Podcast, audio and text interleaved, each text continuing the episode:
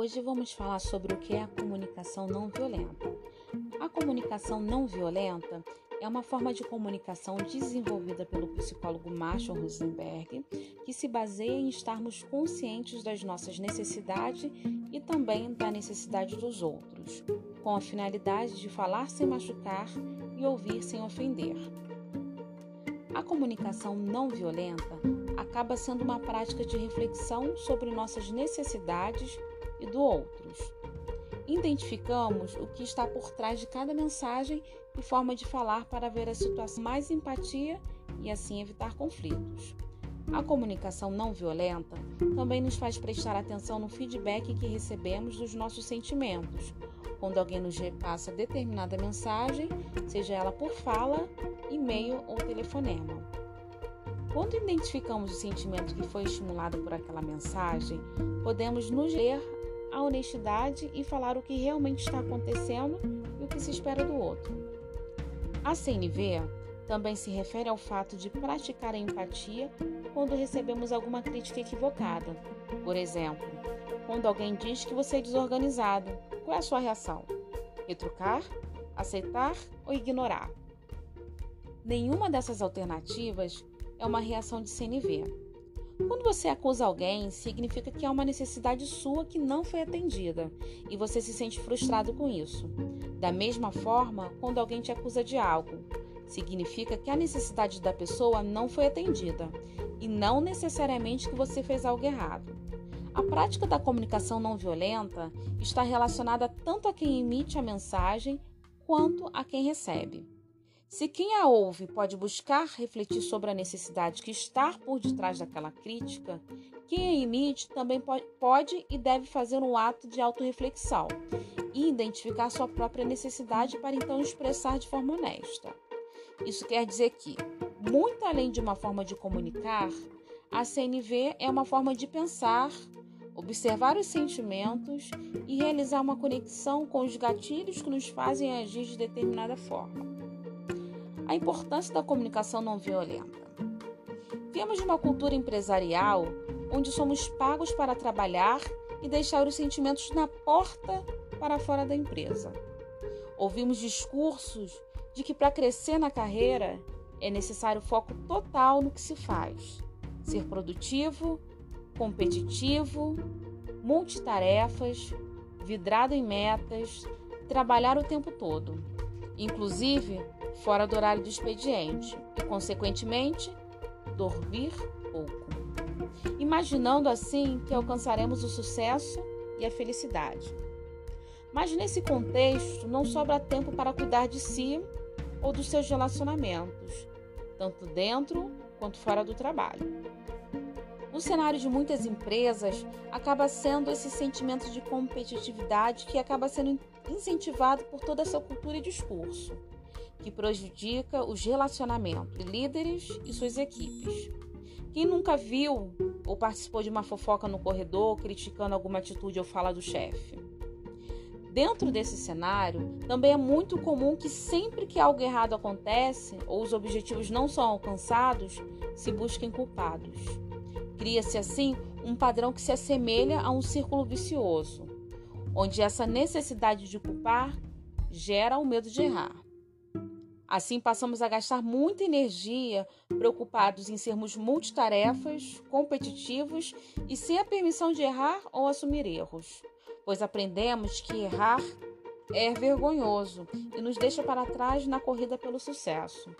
Esse discurso de sobrecarga pode ter funcionado por um tempo, Porém, não é incomum encontrar relatos de workaholics que chegam a um nível de estresse elevadíssimo precisam parar de trabalhar bruscamente e dedicar 100% de sua atenção ao seu próprio bem-estar para não morrer. Esse fato nos leva também a estudos que comprovam que os relacionamentos são responsáveis pelo nosso bem-estar e que as pessoas com relacionamentos saudáveis vivem mais e melhor. Outra questão que é muito importante é o clima organizacional, que está totalmente vinculado ao relacionamento entre as pessoas, já que o bem-estar e a satisfação do colaborador dependem diretamente de seus relacionamentos.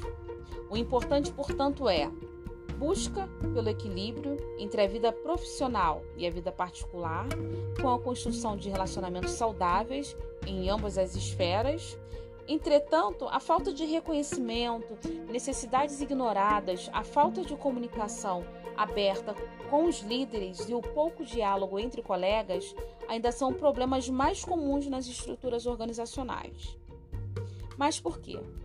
Marshall destaca que em seu workshop de introdução à comunicação não violenta, que estamos inseridos em uma cultura que pune quando se erra e a recompensa quando se acerta.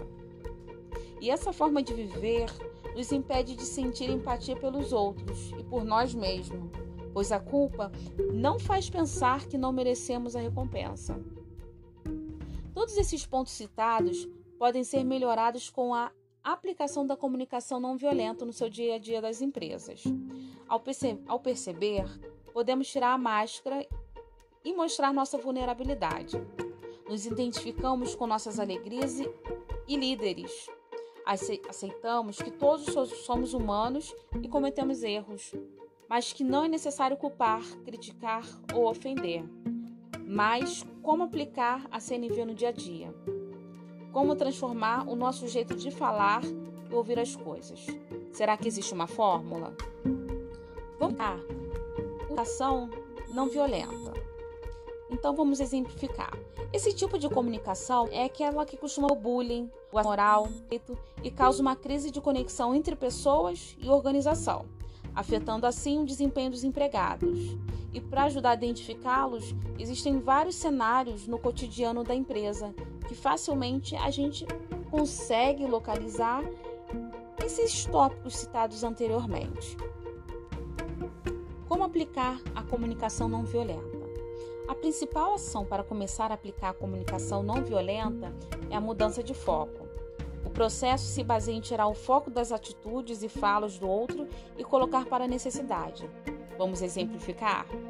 Ao invés de tentar entender o que há de errado com o outro, irei me questionar sobre os meus sentimentos e entender qual é a necessidade que está por, está por trás deles. As atitudes dos outros não são responsáveis pelo que sinto, mas sim despertam sentimentos em mim que sejam agradáveis quando minhas necessidades são atendidas, ou desagradáveis quando não são mudar totalmente essa percepção e começar a ver que tudo que é dito, considerado as necessidades, as necessidades que estão por trás das mensagens, não é fácil. Mas é possível aos poucos diminuir conflitos e desenvolver maior empatia com os colegas. Com uma comunicação não violenta, baseada em relacionamentos entre líderes e liderados, colegas do mesmo ou de outro departamento, aumentamos o engajamento, a cooperação, a motivação, a produtividade, melhorando assim o clima organizacional. No cotidiano organizacional, existem práticas que podem ser aplicadas para incentivar a comunicação não violenta.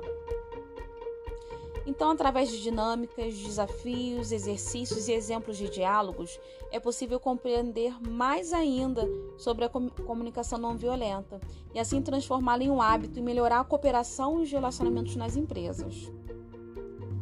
Assim sendo, cada um é responsável pelo que sente, mas os outros servem como gatilhos para despertar tais sentimentos. Portanto, se alguém falou algo que me fez sentir constrangida, é porque as palavras e o contexto que foram um gatilho para um sentimento e a necessidade que está em mim. Lembrando-se que a comunicação não violenta não é uma forma de persuasão. Não usaremos para conseguir o que queremos, e sim para melhorar os nossos relacionamentos e atender à necessidade de todos. Essa prática tem como premissa que os nossos anseios e necessidades não sejam concedidos a, a custo de outras pessoas, ou seja, elas não foram criadas para manipular os outros, para atender às nossas expectativas.